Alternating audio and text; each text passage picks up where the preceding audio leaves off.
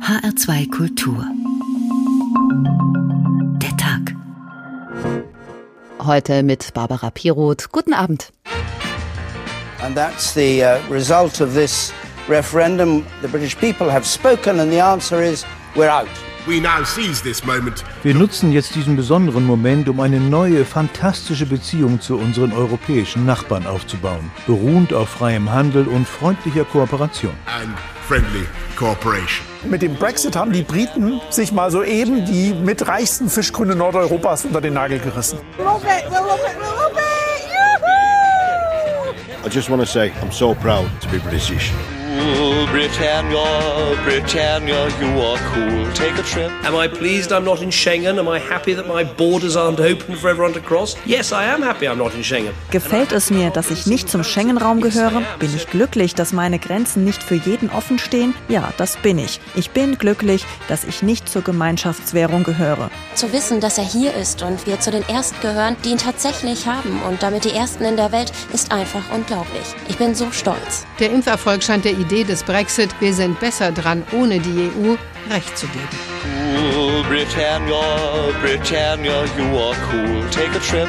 Britain's ever Get Brexit done, so hatte es Boris Johnson immer versprochen. Aber was hat das gedauert und was hat das für eine Geduld und für Nerven gekostet?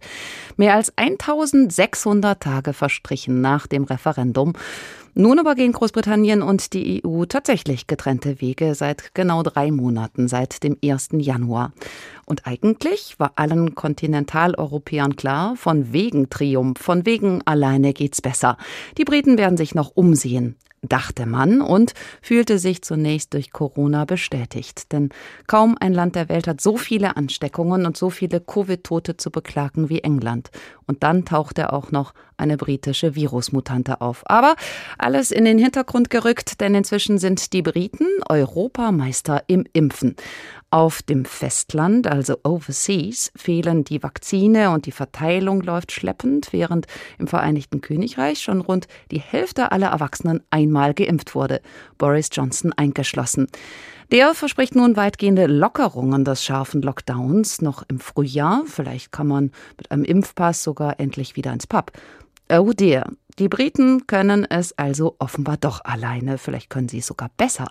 Deshalb haben wir heute Abend getitelt Beste Insellage, der Brexit als Erfolgsmodell und dafür spreche eben zum Beispiel die Impfkampagne. Premier Boris Johnson wusste bereits Anfang des Jahres, was seine Bürger nun in erster Linie von ihm erwarten. Because I know there's now one question at the very top of your minds. Ich weiß, dass es gerade diese eine Frage gibt, die Sie alle beschäftigt. Wie bekommen wir die Abermillionen Dosen Impfmittel möglichst schnell in die Arme derer, die es dringend brauchen? Die Impfkampagne der britischen Regierung ist eine Erfolgsgeschichte. Bereits im Sommer bestellte Johnsons Kabinett hunderte Millionen Impfdosen und damit viel mehr, als das Land jemals brauchen wird. Kein europäisches Land hat mehr Geld für die Erforschung, Produktion und vor allem den Einkauf der begehrten Vakzine bereitgestellt, und das zahlt sich aus. Rund 22 Millionen Briten haben mittlerweile die erste Dosis Impfstoff in den Arm gespritzt bekommen. Zum Vergleich, in Deutschland sind es nicht einmal 8 Millionen. Fester Bestandteil der Impfkampagne waren von vornherein auch niedergelassene Ärzte. Einer von ihnen ist Dr. Simon Toby, hier in einem Fernsehinterview.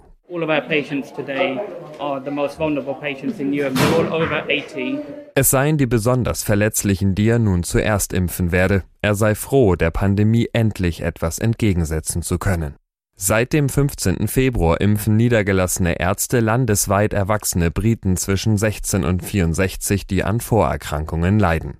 Seit dem 1. März können alle Bürger, die bereits eine erste Dosis erhalten haben, ebenfalls ihren Hausarzt aufsuchen. Dort bekommen sie dann die zweite Impfung. Anfangs kam es durchaus zu Schwierigkeiten, berichtet ein Arzt in einem Interview mit der BBC. And we're now being asked, and, and we're up for delivering this vaccine on top of that. Von jetzt auf gleich mussten wir die Impfungen zusätzlich zu unserer übrigen Arbeit erledigen, und wir haben vorher schon am Limit gearbeitet. Andere Ärzte erzählen von Lieferschwierigkeiten, bereits vereinbarte Impftermine mussten vielfach kurzfristig verlegt werden. Mittlerweile scheint das Impfen beim Hausarzt zu funktionieren, für die 80-jährige Maureen ein Grund zur Freude. Sie habe zwar noch ihren Mann, dennoch hätten ihr vor allem soziale Kontakte gefehlt, erzählt sie. We've lived with each other for 62 years and we're still living with each other. Mein Mann und ich leben seit 62 Jahren zusammen, aber es war schon hart, die Familie nicht zu sehen. Für Premier Boris Johnson ist der Erfolg der Impfkampagne extrem wichtig. Sein Zickzackkurs während der ersten und zweiten Welle sorgte für viel Verdruss im Vereinigten Königreich. Mehr als 120.000 Briten sind an den Folgen einer Corona-Erkrankung gestorben. Eine traurige Spitzenposition im europäischen Vergleich. Spitze ist Großbritannien nun allerdings auch beim Impfen. Spätestens im Mai soll die Hälfte aller Bürgerinnen und Bürger durchgeimpft sein. Ende Juni dann will Boris Johnson alle Corona-Einschränkungen aufheben. Soweit Torben Ostermann. Durch diese Erfolge fühlt sich die britische Regierung bestätigt. Boris Johnson hatte ja schon 2019, also lange vor Covid, in seiner ersten Parlamentsrede als Premier vorausgesagt, ohne Europa werden wir das großartigste Land der Erde. Was das Impfen anbelangt, haben die Briten jedenfalls ein beachtliches Tempo an den Tag gelegt. Sie produzieren in gleich zwei Werken ihre Vakzine selbst, haben weltweit führende Wissenschaftler in der Genomsequenzierung, das heißt, sie haben frühzeitig Virusmutanten entdeckt.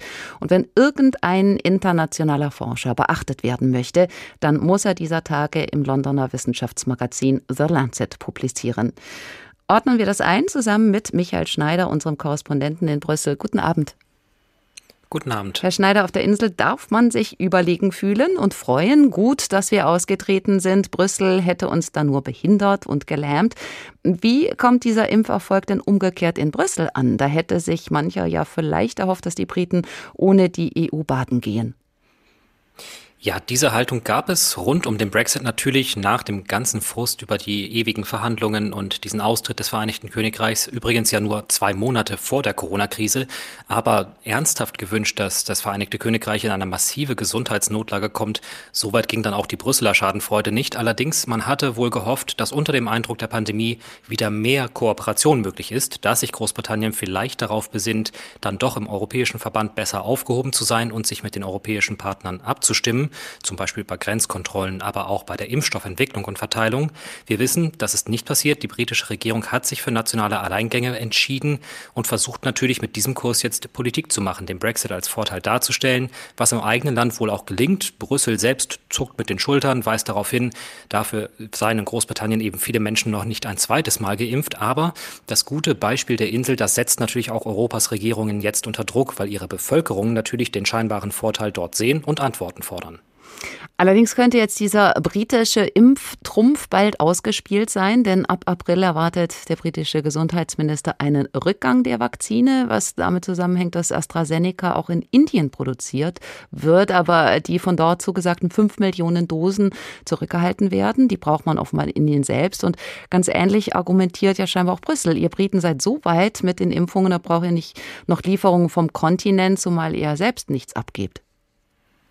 Ja, das ist genau der Punkt, mit dem äh, Brüssel jetzt ja auch Exportkontrollen für Impfstoffe androht. Zum Beispiel Binnenmarktskommissar Thierry Breton, der sagt sogar schon, es werden gar keine Dosen mehr den Kontinent verlassen. In der Praxis ist es soweit noch nicht, aber die Begründung dafür ist schon, wenn die Pharmahersteller ihren Lieferverpflichtungen für die EU nicht nachkommen, warum sollten sie dann exportieren dürfen? Und das gilt vor allem für AstraZeneca, weil dieser Konzern weit hinter seinen Erwartungen zurückgeblieben ist und der Verdacht im Raum steht, dass stattdessen Großbritannien bevorzugt wird. Übrigens, das Präparat ist ja ein britisch-schwedisches. In Großbritannien wird es meistens anders bezeichnet, nämlich Oxford-Impfstoff. Also da sehen wir schon, auch hier geht es um nationale Deutungshoheit und Erfolgsgeschichten und genau die wären durchaus in Gefahr, wenn Europa jetzt ernst macht, weil dann auch in Großbritannien der Impfstoff knapp werden könnte. Nach Angeben der EU hat man 10 Millionen Dosen Impfstoff nach Großbritannien exportiert, aber keine einzige Dose von dort bekommen. Ganz grundsätzlich gefragt, warum wird der Impfstoff überhaupt hin und her geliefert über den Ärmelkanal? Ja, das hängt zusammen mit komplizierten und vernetzten Lieferketten und vor allem den Produktionsstandorten. Also wenn wir uns den Impfstoff von BioNTech beispielsweise angucken, der wird in der EU produziert, aber auch eben exportiert. Und bei AstraZeneca, das ist ja das Beispiel, ist es besonders kompliziert, denn die produzieren sowohl in der EU als auch in Großbritannien, haben sechs Werke angegeben und äh, das ist in beiden Verträgen so festgelegt, dass beide Seiten sowohl vom, von der Insel als auch vom Kontinent beliefert werden. Nur, welches Werk jetzt für wen produziert. Das lässt AstraZeneca offen und es ist sehr schwierig nachzuvollziehen, aus welchen Produktionsstätten jetzt genau die Verträge erfüllt werden sollen oder wer wohin liefert. Im Moment sieht es danach aus, dass die EU-Standorte äh, dann bevorzugt nach Großbritannien liefern, aber auch Europa verlässt sich durchaus auf Produktionsstätten auf der Insel. Also trotz des Brexits sehen wir, gerade in dieser Frage bleiben beide Seiten sehr eng verwoben und aufeinander angewiesen.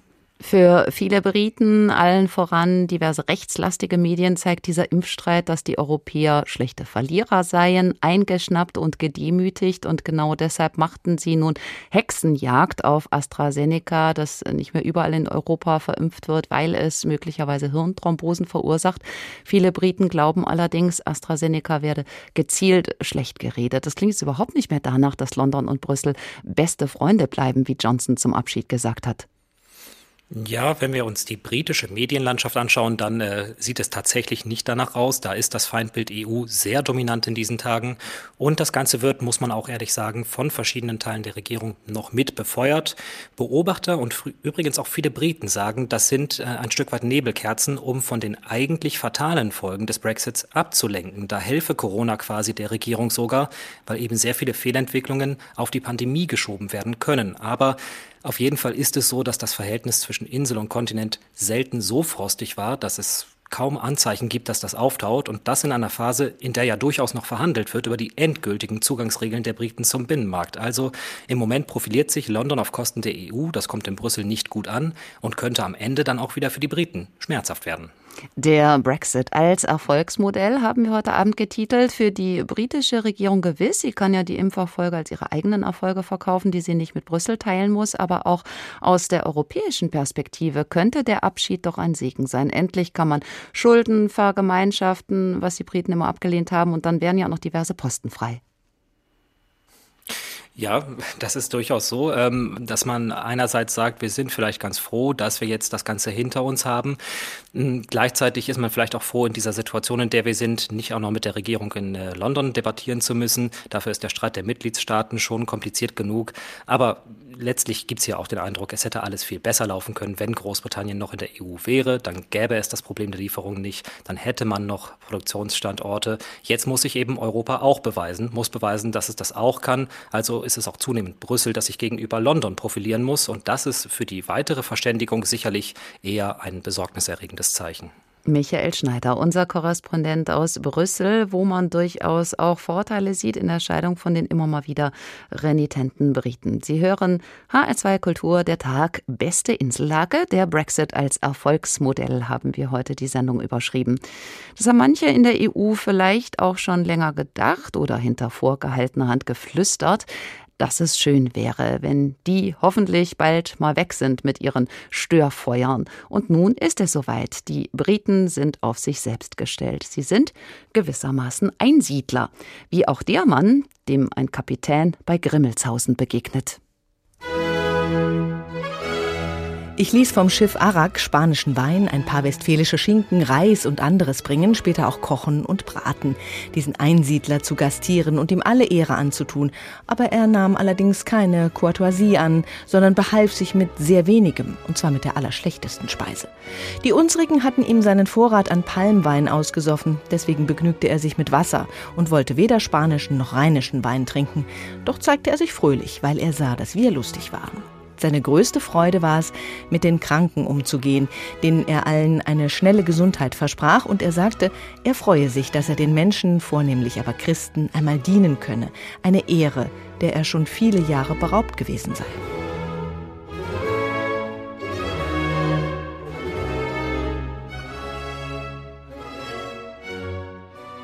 Ein Auszug aus Grimmelshausens sechstem Buch des Simplicissimus-Zyklus, dem berühmtesten Prosawerk des Barock.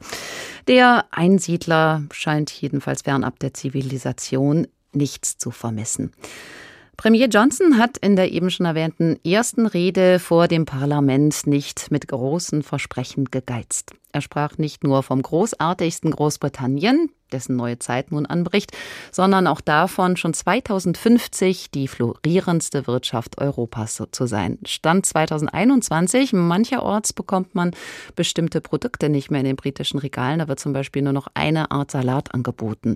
Die Zollkontrollen zwischen Nordirland und dem Rest des Landes nerven. Mehr als die Hälfte der befragten Unternehmen einer Umfrage dieses Monats berichtet von Schwierigkeiten. Und da geht es nicht um die berüchtigten belegten Brote, die konfisziert wurden an der niederländischen Grenze, weil Käse oder Schinken drauf waren, mithin tierische Produkte, die nicht mehr eingeführt werden dürfen, sondern es geht um unendliche Bürokratie und zusätzliche Kosten, über die vor allen Dingen Musiker, Spediteure und Fischer klagen. Ist das nun die große Freiheit? Es ist Silvesternacht, 23 Uhr britischer Zeit, als in London der Big Ben zur neuen großen Freiheit schlägt. In diesem Moment hat das Vereinigte Königreich nun endgültig die alten Bindungen an die EU abgestreift und den Binnenmarkt und die Zollunion verlassen. Ein großartiger Moment für das Land, erklärt Premierminister Boris Johnson in seiner Neujahrsansprache. This is an amazing moment for this country. Wir halten unsere Freiheit in unseren Händen, sagt der Regierungschef, und es liegt an uns, das meiste daraus zu machen. We have our freedom in our hands, and it is up to us to make the most of it. Die Lkw-Fahrer, die Fischer und viele andere halten seitdem aber vor allem viel Papier in den Händen. Die Bürokratie ist enorm gewachsen. Die Ausfuhren von Großbritannien auf den Kontinent sind um mehr als 40 Prozent gefallen. Zum Teil liegt das wohl auch an der Pandemie, sagt Simon Fraser, viele Jahre lang einer der höchsten Regierungsbeamten in London. Aber beunruhigend ist dieses Ausmaß trotzdem. Wenn man berücksichtigt, dass der Handel mit der EU 40 Prozent unseres gesamten Handelsvolumens ausmacht, dann sind das 20 Prozent aller Ausfuhren. Das ist eine sehr große Zahl. Ein besonderes Problem ist der Warentransport zwischen Nordirland und den anderen britischen Landesteilen. In Nordirland gelten weiterhin die Regeln des EU-Binnenmarktes und der Zollunion. Das heißt, Großbritannien muss kontrollieren, was da diese Grenze in der irischen See passiert. Anfang März hat die Regierung Johnson einen Teil der Kontrollen einseitig ausgesetzt. Ein Teil der Waren aus Großbritannien erreicht nun also unkontrolliert Nordirland und damit den europäischen Markt. Johnsons Brexit-Minister David Frost, der auch für den Handelsvertrag zuständig war, findet, dass das dem Geist der Vereinbarungen entspricht. Uh, Unsere klare Position ist, dass das Protokoll gut für alle in Nordirland sein muss. Solange das nicht sicher ist, kann niemand sagen, wie lange das alles Bestand haben wird. Wir arbeiten daran, an dem Protokoll festzuhalten, aber auf eine pragmatische Weise. Pragmatisch gehen inzwischen jedenfalls auch die meisten Briten mit dem Thema Brexit um. Sie akzeptieren die Situation so, wie sie ist. Aber eigentlich will niemand mehr darüber reden, sagt James Johnson vom Umfrageinstitut JL. Wenn wir Befragungen dazu machen, dann winken die meisten nur noch genervt ab. Die Leute haben im Dezember 2019 die Konservativen deshalb so ausdrücklich gewählt, weil die ihnen versprochen haben, let's get Brexit done. Alle wollten das Thema endlich vom Tisch haben. Inzwischen seien viele sogar richtig ungläubig, sagt James Johnson, warum man mitten in einer Pandemie überhaupt noch über den Brexit sprechen will. Soweit Thomas Spickhofen aus London. Nun klingt es ja erstmal komisch, dass so große Handelshemmnisse bestehen zwischen Großbritannien und dem Kontinent. Schließlich hatte man ja beim Handelsabkommen schnell noch an Heiligabend zusammengeschustert, ausdrücklich auf Zölle verzichtet. Die äh, gibt es auch nicht, sehr wohl aber noch Zollunterlagen, Unmengen an Formularen. Es gilt, die Herkunft und Hygienestandards zu dokumentieren oder unterschiedliche Mehrwertsteuerregeln zu beachten. Aber vielleicht sind sind es ja nur Anfangsschwierigkeiten, Kinderkrankheiten. Vielleicht werden die Nachteile heute von den Vorteilen morgen übertrumpft. Christopher Marschall ist Redakteur beim Tagesspiegel und leitet dort die Meinungsseiten. Guten Abend. Schönen guten Abend. Herr von Marschall, Europa ist mit seinem Impfprogramm so ungleich viel langsamer als die Briten und präsentiert genau das Bild eines schwerfälligen Tankers, das viele Briten ja überhaupt erst dazu gebracht hat, für den Brexit zu stimmen. Hatten die also recht? Brüssel gleich zu viel Bürokratie? Brüssel ist eigentlich nicht handlungsfähig? Das ist die Momentaufnahme. Jetzt im März und vielleicht auch schon im Februar 2021 gewesen. Die Briten kamen schneller an den Impfstoff, sie impfen schneller, sie können national zulassen. Und da muss man wirklich die Frage stellen, sind Nationalstaaten handlungsfähiger in so einer Krise als halt ein Tanker wie die EU mit 27 Mitgliedern? Allerdings sind manche Kritikpunkte vielleicht auch nicht so ganz fair. Großbritannien kann mit seinem zentralisierten staatlichen Gesundheitswesen NHS, das ja übrigens ganz miserabel arbeitet, wenn es um Vor- oder Nachsorge geht, also dennoch mit NHS kann man Impfungen viel schneller und aus einer Hand organisieren als manche EU-Mitglieder, wie sagen wir mal Deutschland mit seinen föderalen Strukturen. Kann man das denn wirklich vergleichen? Ich bin nicht so sicher, ob das wirklich der Unterschied ist. Natürlich haben Sie da einen Punkt, Frau Pirot, äh, ganz klar, wenn schon ein nationales Gesundheitssystem existiert. Aber äh, der, wir sehen das ja auch gegenüber anderen Staaten, Israel oder die Vereinigten Staaten von Amerika. Also Großbritannien und die USA standen vor einem Jahr für Staaten, die nicht in der Lage sind, effektiv mit Corona umzugehen. Und was wir einfach jetzt sehen, jetzt sind sie weit vorne.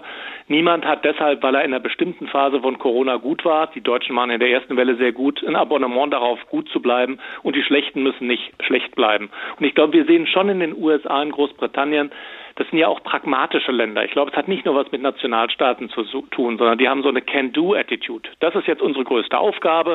So wie Kennedy in den 60er Jahren die Mondlandung ausgerufen hat, das müssen wir jetzt schaffen. Hat Biden äh, zum Beispiel, der neue US-Präsident, auch gesagt, wir kriegen das hin. Und die machen Dinge, die würden wir Deutschen nicht tun. Dann werden eben auch Tierärzte und Zahnärzte und Augenärzte beauftragt, Corona-Impfungen zu ver abreichen. Und das tun wir nicht. Wir hätten ja auch ein Hausarztsystem und haben trotzdem gesagt, nee, wir machen das über Impfzentren. Also manchmal muss man, glaube ich, schon sehen, dass es sowas wie nationale Eigenheiten gibt. Und Briten und Amerikaner sind in der jetzigen Phase der Pandemie mit dem Impfen einfach schneller äh, als die EU-Staaten. Darüber scheint so ein bisschen in Vergessenheit zu geraten, dass Boris Johnson erstmal ein fatales Krisenmanagement hatte.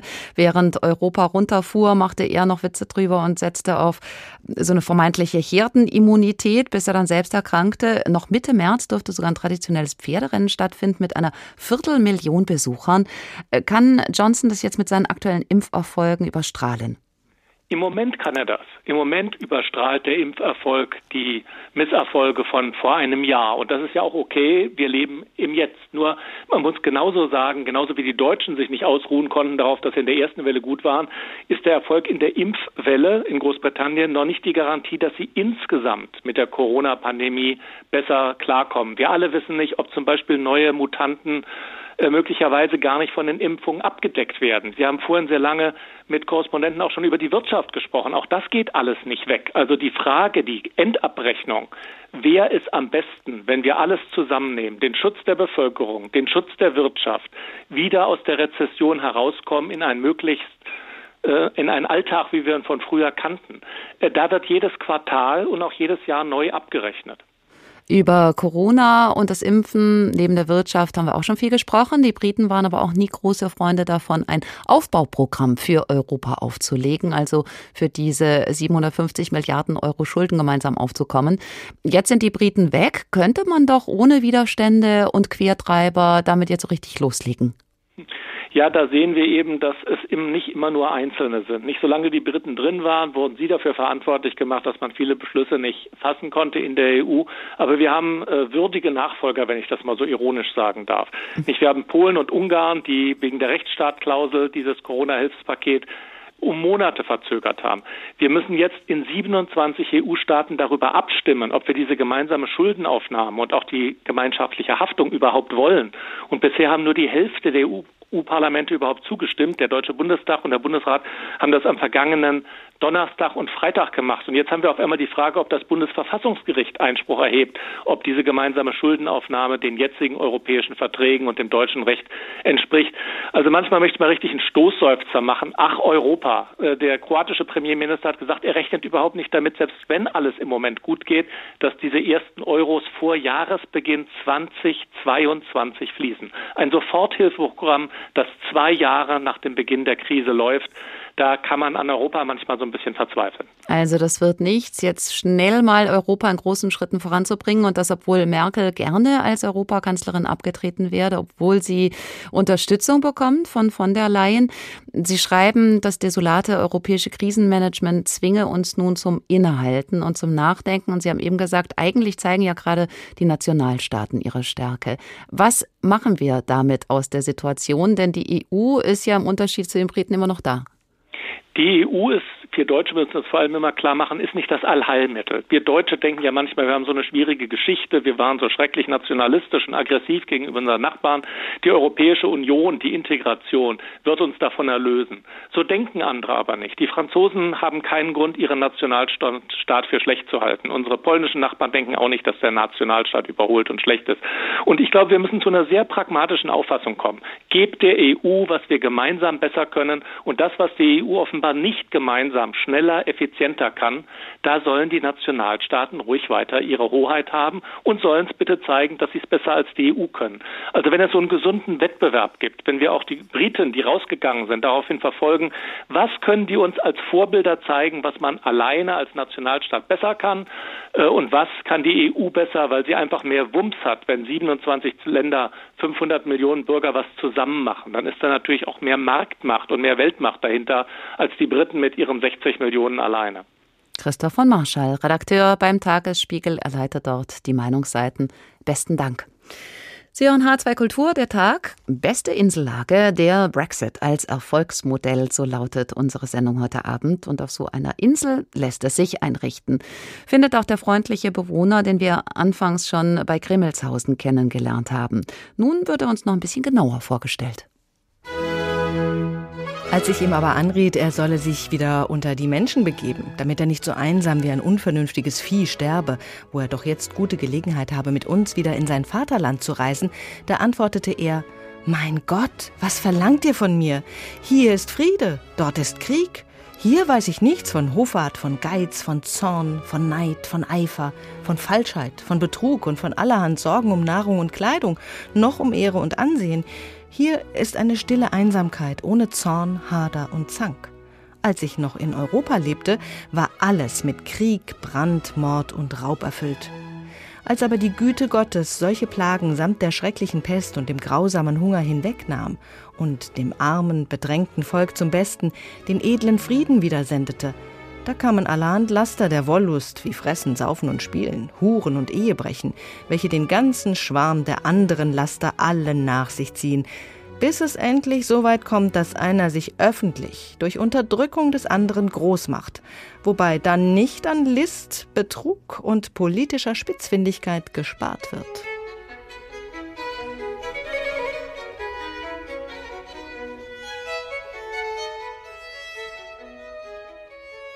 Übertragen auf die britische Perspektive sind die nun viele Sorgen und Unarten des Kontinents los auf ihrer Insel. Nun waren die Briten ja schon immer ein recht eigensinniges Volk, was sich vielleicht rein geografisch durch ihre Lage erklärt, wobei erdgeschichtlich waren sie dem Kontinent auch schon mal näher.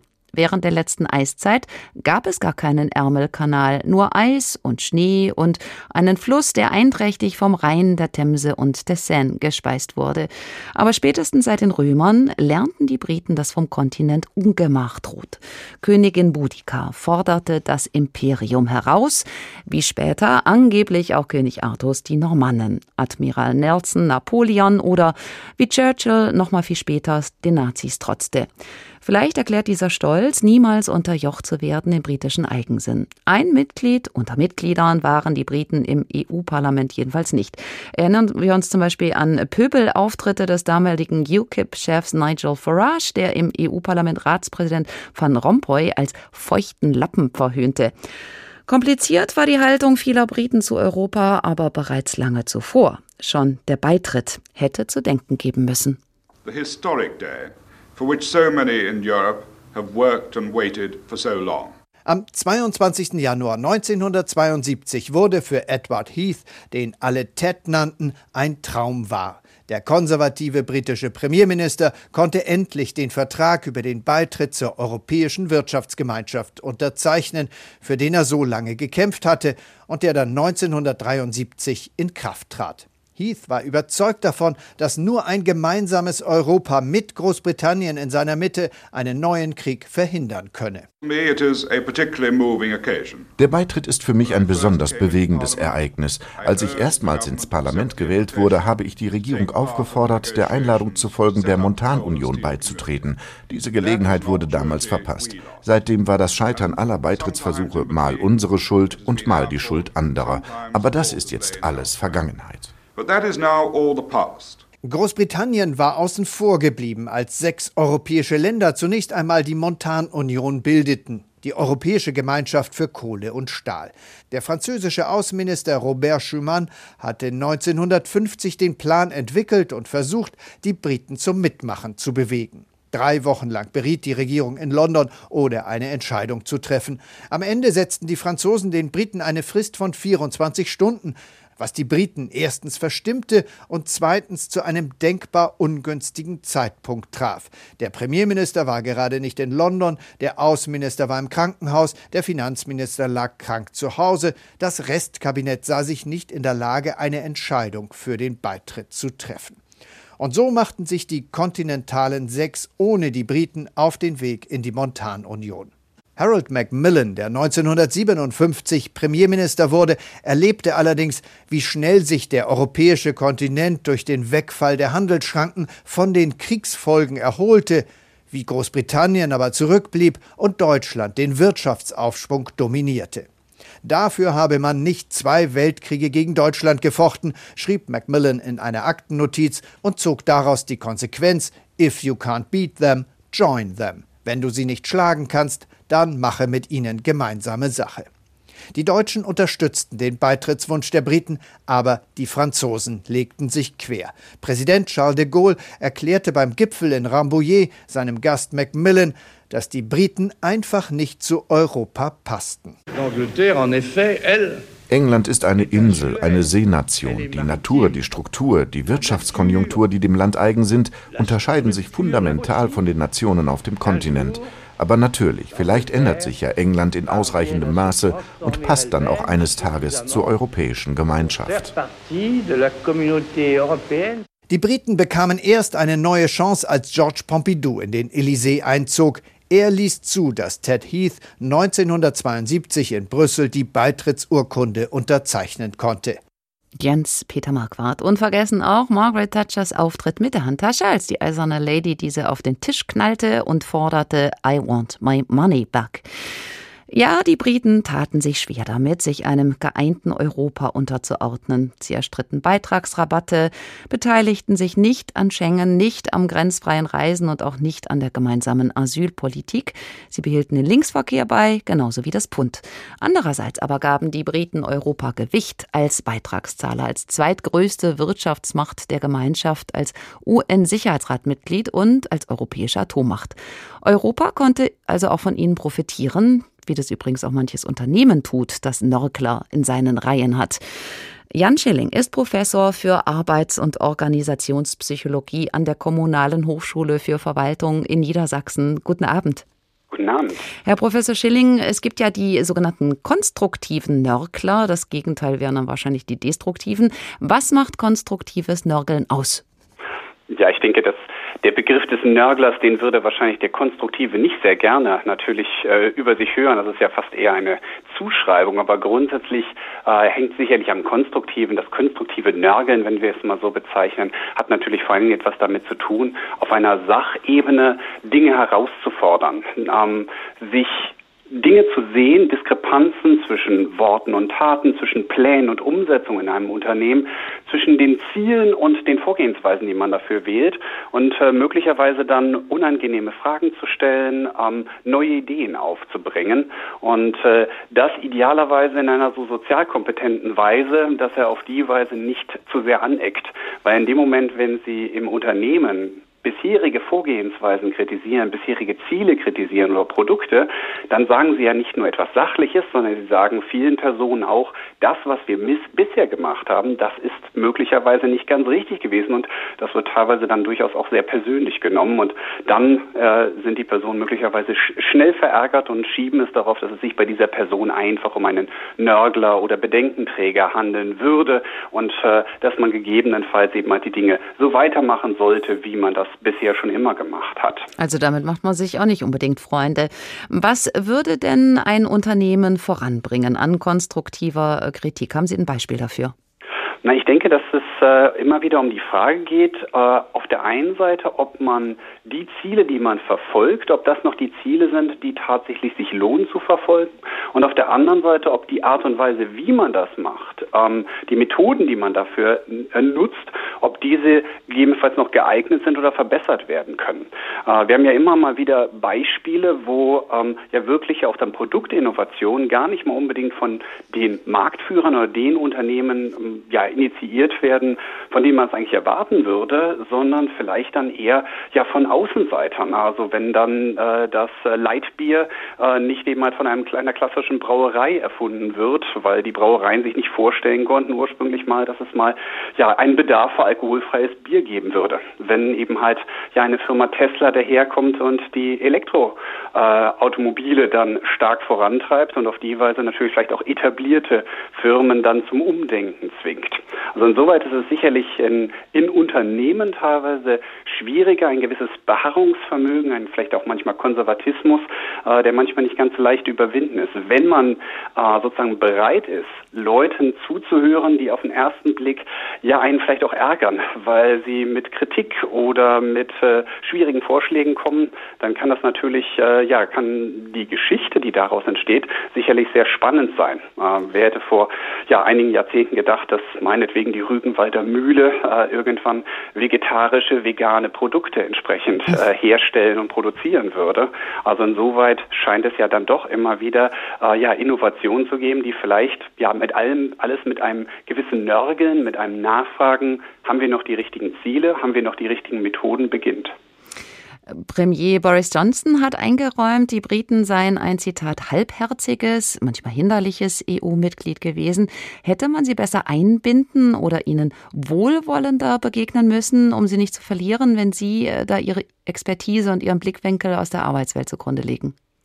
Ich glaube, dass es dass man grundsätzlich äh, sicherlich, das ist ja auch schon in Beiträgen deutlich geworden, dass man sicherlich von ja denjenigen, die anders sind als man selbst, eine ganze Menge lernen kann. Also insoweit ist das sicherlich äh, durchaus eine, wäre das sicherlich eine spannende Idee gewesen, ähm, weil ich glaube schon, Groß, dass Großbritannien schon länger in der EU als Nörgler, das ist dann wieder diese Zuschreibung, die dann passiert, äh, verschrien war und dass man möglicherweise dadurch auch dann bestimmten Forderungen oder Überlegungen äh, nicht so sonderlich gut zugehört hat. Auf der anderen Seite ist es natürlich immer die Frage, warum tut diese Person das? Möchte sie, das wäre der konstruktive, möchte sie damit tatsächlich das Ganze vorantreiben oder, was natürlich immer wieder der Eindruck wahrscheinlich auf europäischer Ebene war, äh, möchte Großbritannien vor allen Dingen für sich Sonderrechte, Sonderrollen oder eben halt, ja, das erwähnte Beispiel mit Margaret Thatcher, äh, einfach Geld zurückhaben, äh, um für sich selber Vorteile zu haben. In dem Fall ist es dann sicherlich schwierig, wenn man den Eindruck hat, dass äh, jemand äh, dieses, dass das Nörgeln, dass das Kritisieren und das der Versuch, die versuchte Weiterentwicklung vor allen Dingen dem persönlichen Vorteil dient, dann wird das möglicherweise etwas problematisch sein, mit dieser Person oder mit einem ganzen Land entsprechend dann ja weiter voranschreiten zu können. Jan Schilling, Professor für Arbeits- und Organisationspsychologie an der Kommunalen Hochschule für Verwaltung in Niedersachsen. Vielen Dank für das Gespräch. Die Briten, die Widerspenstigen, schon Kaiser Nero konnte sie nur schwer bändigen und soll überlegt haben, die Unruheinsel ganz fallen zu lassen. Die EU ihrerseits hat die Briten nicht fallen gelassen, sie ist schlicht von ihnen verlassen worden. Nun haben die Briten keinen Schutz mehr von außen, keine Verbündeten oder Freunde. The price to pay. Aber Grimmelshausens Einsiedler findet es gar nicht schlimm. Wie ich nun sah, dass er so gar keine Lust hatte, mit uns abzufahren, fing ich ein anderes Gespräch an und fragte ihn, wie er sich denn so allein ernähren und behelfen könne. ebenso fragte ich ihn, ob er sich, indem er so viel Hunderte und Tausende von Meilen von anderen lieben Christenmenschen abgesondert lebe, nicht fürchte, insbesondere ob er nicht bedenke, wer ihm, wenn sein Sterbestündlein herbeikomme, mit Trost, Gebet, geschweige denn der Handreichung, die ihm in seiner Krankheit vonnöten sein würde, zu Hilfe kommen werde ob er alsdann nicht von aller Welt verlassen sein und wie ein wildes Tier oder Vieh dahinsterben müsse. Darauf antwortete er mir, was seine Nahrung anlange, versorge ihn die Güte Gottes mit mehr als seiner tausend genießen könnten. Er habe gleichsam in allen Monaten des Jahres eine besondere Art Fische zu genießen, die in und vor dem seichten Wasser der Insel zu Laich kämen. Von der Fruchtbarkeit der Insel wollte er nichts sagen, wo ich sie doch selbst vor Augen hätte. Betreffend der Hilfe der Menschen, deren er bei seinem Abschied beraubt sein würde, bekümmere ihn solches nicht im geringsten, wenn er nur Gott zum Freunde habe. Solange er bei den Menschen in der Welt gewesen war, habe er immer mehr Verdruss von Feinden als Vergnügungen von Freunden empfangen, und es machten einem selbst die Freunde oft mehr Ungelegenheit als Vorteile aus einer Freundschaft kämen. Habe er hier keine Freunde, die ihn liebten und bedienten, so habe er doch auch keine Feinde, die ihn hassten. Soweit der Bericht über Grimmelshausens Einsiedler. Wer dem Brexit seinerzeit zustimmte, der hoffte auf eine große Zukunft. Erinnern wir uns, Boris Johnson, damals an der Spitze der Leave-Kampagne, versprach 350 Millionen Pfund pro Woche für den Gesundheitsdienst NHS und tourte in einem Bus durch die Lande mit der Aufschrift Let's Take Back Control. Nun ist die Freiheit da. Nun muss Johnson zeigen, was er daraus macht. Großbritannien hat in diesem Jahr den Vorsitz der G7-Gruppe und würde gerne eine Allianz der Demokraten bilden gegen autoritär geführte Staaten wie China oder Russland. Johnson will Handelsabkommen abschließen, will bei der Weltklimakonferenz im November in Glasgow die Klimaneutralität vorantreiben, wobei all das hätte er wohl auch als Mitglied der EU unternehmen können. Viele Fischer und Spediteure finden, dass sie nun dafür draufzahlen müssen. Eindrücke aus dem schottischen Eyemouth von Imke Köhler.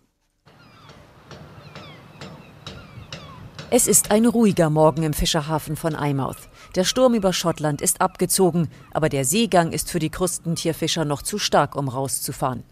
Ivan sitzt am Kai und flickt seine Netze. Ivan wollte den Brexit. Allerdings muss er jetzt für ihn bezahlen. Es ist härter geworden, die Waren zu exportieren. Das ist ein Problem für die Spediteure. Für uns macht das nicht viel Unterschied, aber die Preise sind viel niedriger, weil es diese Erschwernisse beim Export gibt. David, der auf seinem Boot ein neues Netz montieren muss, bestätigt das. About half now is what we were getting last January, February. Er verdiene derzeit nur noch die Hälfte dessen, was er im Januar, Februar 2020 für seinen Fang bekommen habe. Das liegt allerdings nicht nur am Brexit, sondern auch an der niedrigen Nachfrage wegen der Corona-bedingten Lockdowns in Europa. Was die Fischer in Eyemouth und anderen schottischen Küstenstädten an Fisch und Meeresfrüchten anlanden, exportiert das Speditionsunternehmen D.R. Collin Son. James Cook ist Managing Director der Speditionsfirma. Er macht keinen Hehl daraus, wie frustriert er ist. Europa ist jetzt zum schwierigsten Markt in der Welt geworden, wenn man Fisch- oder Krustentierprodukte exportieren will. Das ist eine Tatsache. Wir können nach China exportieren, Amerika, mehr oder minder überall hin, aber Europa ist jetzt der schwierigste und komplizierteste und bürokratischste Markt. Das erscheint verrückt, aber so ist die Situation. Dia Colin Sun ist in das Jahr mit einem Verlust von rund 2,4 Millionen Pfund gestartet, für die das Unternehmen keine Entschädigung vom Staat erhält. For the first three weeks of the year, we couldn't move any product to Europe. Uh, simply because we couldn't get components of the system right. In den ersten drei Wochen konnten sie überhaupt nichts auf den europäischen Kontinent exportieren, weil sie immer einen Teil der neuen Bestimmungen nicht erfüllt hätten, erzählt Cook. Inzwischen beschäftigt die Spedition den 14. Zollagenten. Es ist ein bürokratischer Albtraum. Es hat den Schwerpunkt unseres Geschäfts verschoben. Jetzt machen wir den Papierkram zuerst. Für sieben oder acht Angestellte hat das höchste Priorität, nur damit unsere Fahrzeuge losfahren können. Damit sind auch ziemlich viele Kosten verbunden. Das sind ungefähr 500 bis 600 Euro zusätzliche Kosten pro Ladung, nur für den Papierkram. Und der wird, auch im digitalen Zeitalter, größtenteils tatsächlich auf Papier erledigt. Auch ein Umstand, der James Cook frustriert. Er muss seinen Fahrern für die Touren nun einen Aktenordner mitgeben, damit sie die nötigen Dokumente an Bord haben. Das bestätigt auch Mark, der für die Spedition Touren nach Frankreich fährt. Aber Immerhin funktioniert bei dem derzeit geringen Transportvolumen wieder die Lieferung über Nacht, zumindest für jene Meeresfrüchte, die lebend exportiert werden müssen. Wenn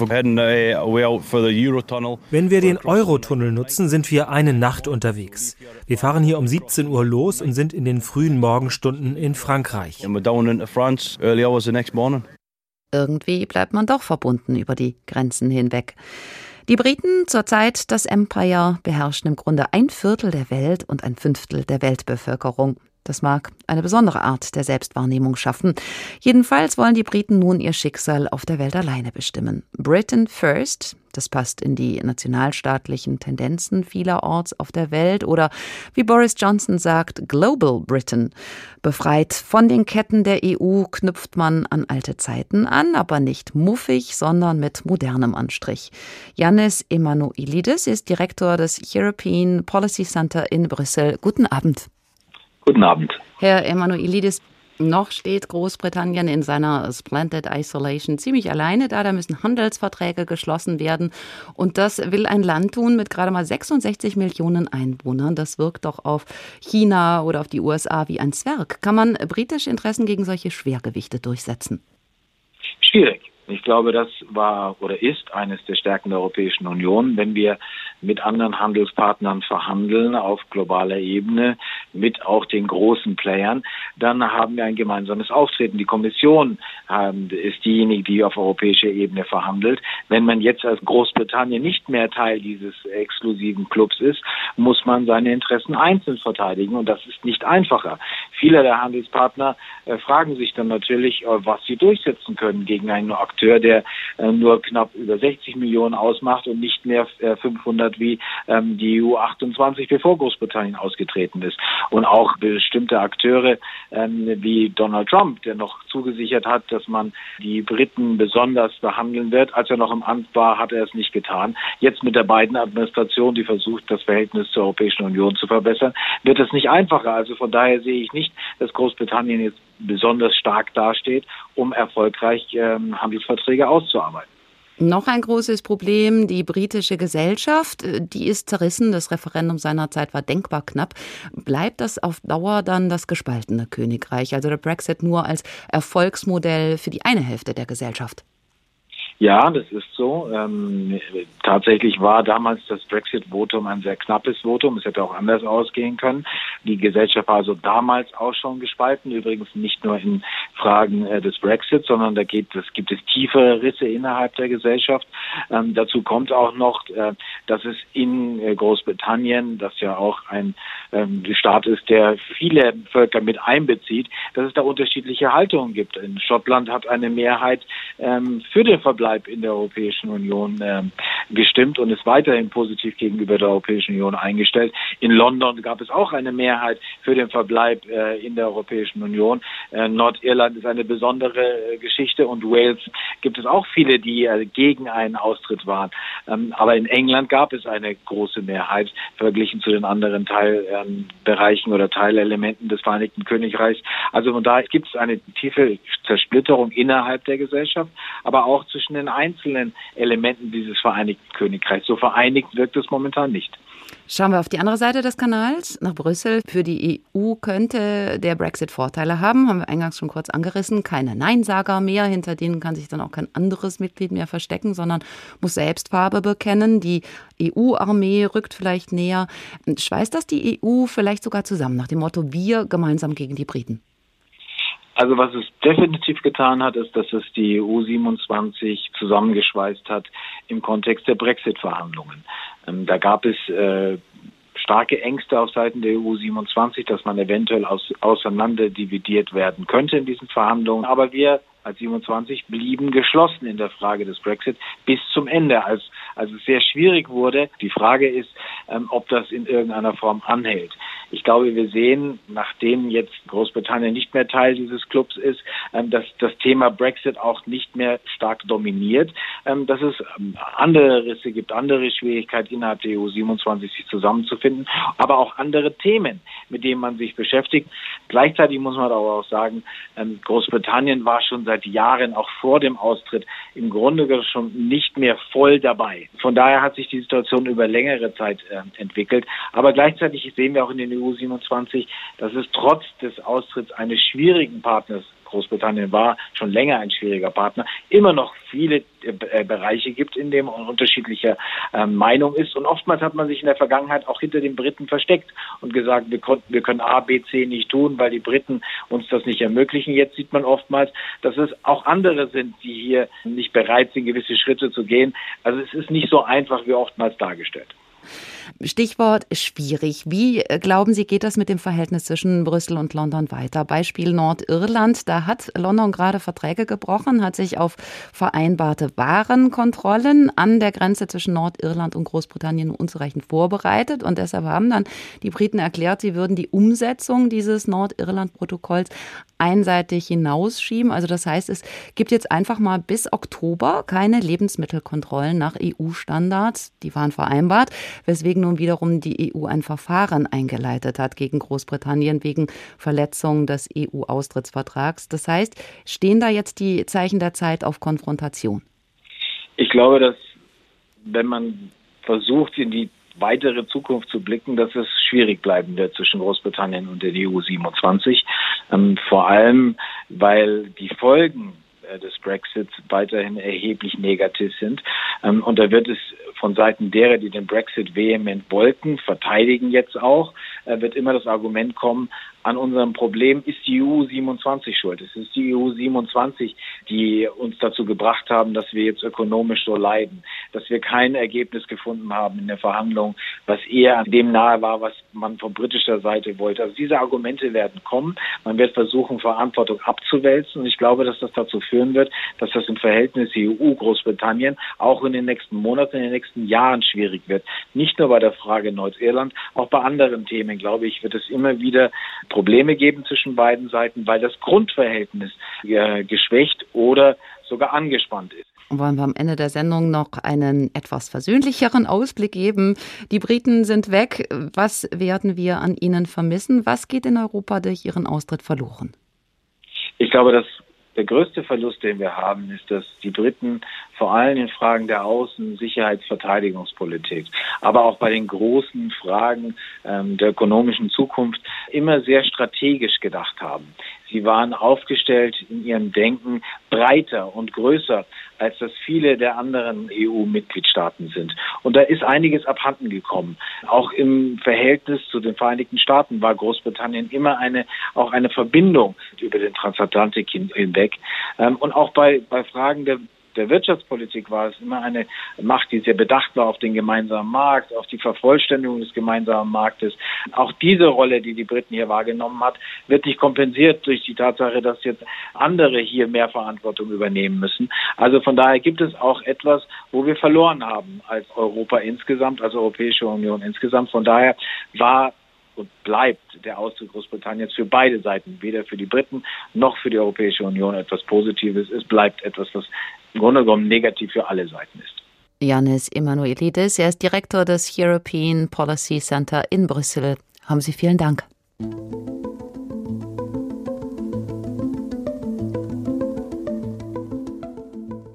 Weit verbreitet war auf dem Kontinent die Hoffnung, der Brexit werde den Briten noch leid tun. Boris Johnson hingegen hat versprochen, Großbritannien werde machtvoll prosperieren, wobei viele Beobachter glauben, dafür fehle einer Miniaturgroßmacht das Gewicht und die eigentliche Bewährungsprobe für Johnson stehe noch aus. Drei Monate nach dem sogenannten Full Brexit haben wir uns die Situation angeschaut, diesseits und jenseits des Ärmelkanals. Das war H2 Kultur der Tag, beste Insellage. Der Brexit als Erfolgsmodell haben wir getitelt, hat sich nicht gänzlich bewahrheitet, unsere These. Am Mikrofon verabschiedet sich Barbara Piroth.